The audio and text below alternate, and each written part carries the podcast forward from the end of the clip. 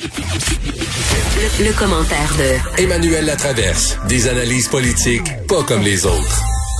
Et eh oui, c'est l'heure de parler politique. Bonjour Emmanuel. Bonjour. Tu savais de ça, toi, Emmanuel, quand ça va mal en politique, personne n'en est responsable, mais quand ça va bien, tout le monde a mis à main la pâte. Bien oui, bien sûr, bien sûr. C'est une grande vérité de la palisse en politique. Ouais. Bon, notre défi 28 jours, euh, c'est drôle parce que ce matin, euh, bon, euh, Marianne Lapierre questionnait des gens, était un peu plus en banlieue, peut-être déjà un peu plus vieux, puis les gens disaient, ah oui, le message, là, on l'entend ces derniers jours, on, a annulé nos parties. Cet après-midi, Yves Poirier, dans le plus dans le centre-ville de Montréal, plus des étudiants, ah, nous, on veut voir nos amis, hein, le message passait pas du tout. Est-ce qu'au global, on va réduire le nombre des contacts sociaux avec cet appel? Ben, écoute, le gouvernement en est réduit, là, à essayer de faire comprendre une évidence à des gens qui veulent pas comprendre. là, c'est là qu'on est rendu, là. Je veux dire, ça fait trois semaines, ça dure, là, que le gouvernement dit aux gens de moins se voir, de faire attention, de redoubler l'effort. Je pense que les gens qui veulent comprendre ont compris. Puis là, ben, on, on cherche des gimmicks, pour faire entendre raison, finalement. Euh, à ceux qui ont la tête dure et qui se bouchent les oreilles. Je veux dire. Alors là, on a la bonne idée là, du défi 28 jours. Donc là, c'est essayer de me laisser miroiter aux gens que c'est pas éternel, que c'est pas aussi grave que le confinement qui a duré trois mois, que là, ça va durer 28 jours. Écoute, je ne peux que souhaiter que ça fonctionne. Mais le problème, de un, c'est qu'on ne saura pas si ça fonctionne avant dans deux semaines, deux semaines et demie. Hmm. Puis pendant ce temps-là, ben les gens qui veulent être convaincus que ça ne fonctionne pas vont continuer à voir le nombre de cas augmenter, puis vont dire ben vous voyez ça sert à rien. Alors le gouvernement est dans une position très très euh, délicate là, où finalement il sera tenu responsable de comportements sur lesquels il n'a plus vraiment d'influence et ne peut pas en avoir. Tu sais. Ouais, mais sera-t-il tenu responsable? On peut pas vraiment tenir le gouvernement responsable pour l'augmentation du nombre de cas, sincèrement. Ben, c'est une deuxième vague qu'on est obligé de. Je te promets qu'il va en avoir pour dire que le gouvernement a mal préparé ça. Puis, je veux dire, et euh, et les premiers qui vont gueuler, si on finit par fermer des restaurants, fermer des secteurs de l'économie, tout ça, ça va être qui? C'est ceux qui ont bien respecté des mesures, oui, je le sais. Exactement. C'est, c'est, je suis mystifiée. Je dois t'avouer, là, je vois Mais il y a quand même, euh, il y a quand même un changement de stratégie. C'est-à-dire que pendant quelques jours, la discussion, et je pense que ça, ça a été une erreur, la discussion s'est engouffrée sur des règles complexes. De dire, ben là, OK, moi, dans ma maison, là, OK, j'aurais le droit de recevoir, si je suis en zone jaune, j'ai le droit de recevoir euh, 10 personnes, trois, trois adresses. Par contre, si on passe en zone orange, j'ai deux personnes. Mais s'ils viennent de deux adresses, je pourrais monter à huit. Et là, on est passé de tous ces calculs compliqués à un message beaucoup plus limpide qui est, écoutez, là, oubliez les règles, oubliez les, oubliez ce qui, ce qui serait légal ou illégal. Là. Il faut plus voir. Là. Il faut, faut couper les contacts. Euh, il faut, euh, il faut limiter à l'essentiel les contacts. Il faut réduire. Euh, il me semble ça, je sais pas, peut-être je me trompe complètement, mais il me semble que ça a quand même plus de chances de marcher. C'est-à-dire que c'est plus clair, c'est plus simple. C'est plus un appel à la bonne foi que, que du tatillonnage de ce que tu as le droit et ce que tu n'as pas le droit. Il me semble que ça a plus de chances de marcher. Je suis d'accord avec toi. C'est plus simple et c'est plus limpide, là. Mais le fond du message a toujours été. Je pense que le, gouvernement est comme coincé en deux deux désirs et deux objectifs euh, qui finissent par être contradictoires. Le premier, c'est de dire, le premier est clair si on veut pas confiner, mais on veut que le monde fasse plus attention. OK? Alors, ça, c'est la base de où on s'en va. En même temps, le gouvernement, ça serait tellement simple de dire au monde, on interdit les rassemblements privés. Tu sais? Puis même si, même si on sait que c'est difficile à, légiférer puis à surveiller, la preuve c'est qu'ils l'ont fait pendant le premier confinement. Alors on se pose la question, on dit, ben écoute, pourquoi ils, ne font pas juste dire on interdit les rassemblements privés?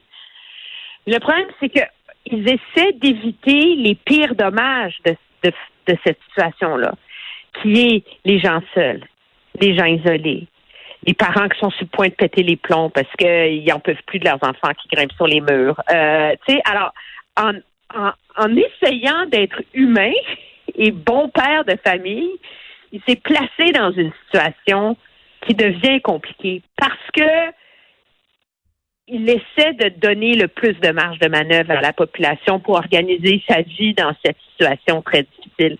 Et c'est ça, moi, je pense, qui est particulièrement Hmm. litigieux. On, peut donc lui reprocher de, manquer de, clarté, mais on peut pas lui reprocher euh, sa bienveillance dans cette approche-là, tu sais. Ouais. Mais, tu sais, nous, on a le, on a le nez collé sur la vitre, de ce qui se vit au Québec. À peu- près, tous les gouvernements du monde sont pognés avec la même chose. Leurs pays ont été confinés, là, on veut plus trop confiner. J'ai regardé les discussions au Royaume-Uni, en France, en Espagne, tout partout, partout, partout. On est pris dans le même genre de dilemme, on est pris dans le même genre de de, de, de, de compromis entre le- le- laisser les gens vivre un peu, la deuxième vague qui frappe. Le Québec est vraiment pas isolé. Ce qu'on a comme discussion, comme réflexion, comme hésitation ici, c'est partout pareil. Oui, c'est ça. Alors moi, je, trouve que c'est un peu facile là, de, de s'acharner sur une mauvaise communication du gouvernement, etc. Regarde, euh, je veux dire, la Colombie-Britannique qui a été le sublime modèle de quoi faire, euh, c'est pour pas qu'il y ait de cas. de- Puis là, je parle pas seulement des personnes des personnes âgées, là, tu sais, là, euh, une directrice de la santé publique qui est humaine, qui fait pas de show de tartelettes portugaises. Tu sais, c'est comme le modèle. là, tout le monde veut elle. là. Mais elle réussit pas plus là, en ce moment. Là. Non, c'est La ça. courbe, en vérité, en, en, en Colombie-Britannique, il y a moins de cas a priori, mais la courbe est, est plus inquiétante encore. Alors, je pense que, écoute, on ne peut que se croiser les bras et espérer qu'il y a assez de gens qui vont comprendre le message pour permettre d'aplanir la courbe. Mais moi, j'aime bien l'idée du défi 28 jours. Moi, ça me donne, sais, moi, je suis la première à avoir annulé mes soupers, puis à avoir... Mais euh, ça, te donne une copines, perspective puis- dans le temps. là.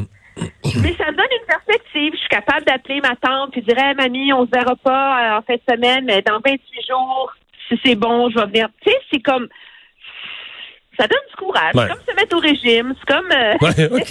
Hey, il nous reste une minute et demie pour parler de M. Trudeau qui, qui doit euh, se défendre constamment là, ces jours-ci de, de ces nouvelles euh, ingérences dans les compétences des, des provinces.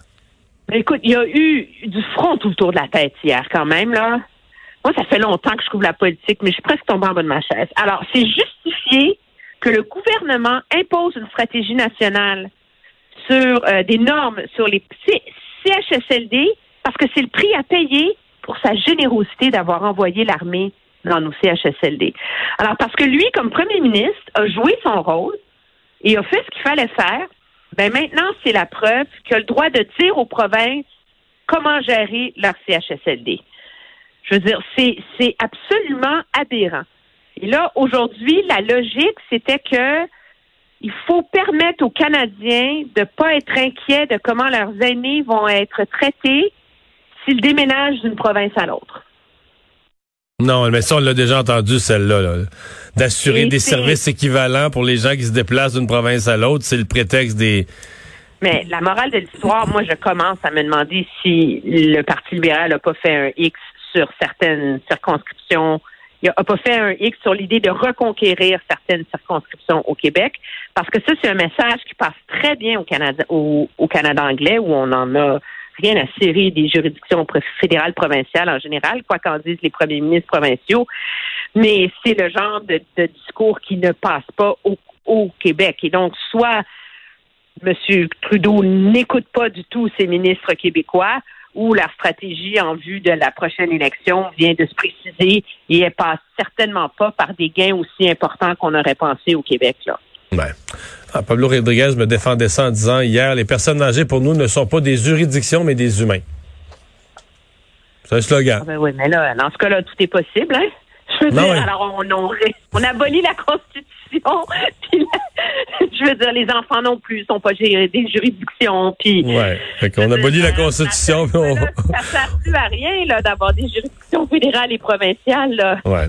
Hey, merci Emmanuel. Bonne fin de Ça semaine. me fait plaisir. Au revoir. Au revoir. Ben nous, euh, c'est tout euh, pour le moment. On va se laisser. Et dans un instant, c'est Sophie Thibault qui est là aujourd'hui pour le bulletin, le TVA 17h. Je commenterai l'actualité du jour.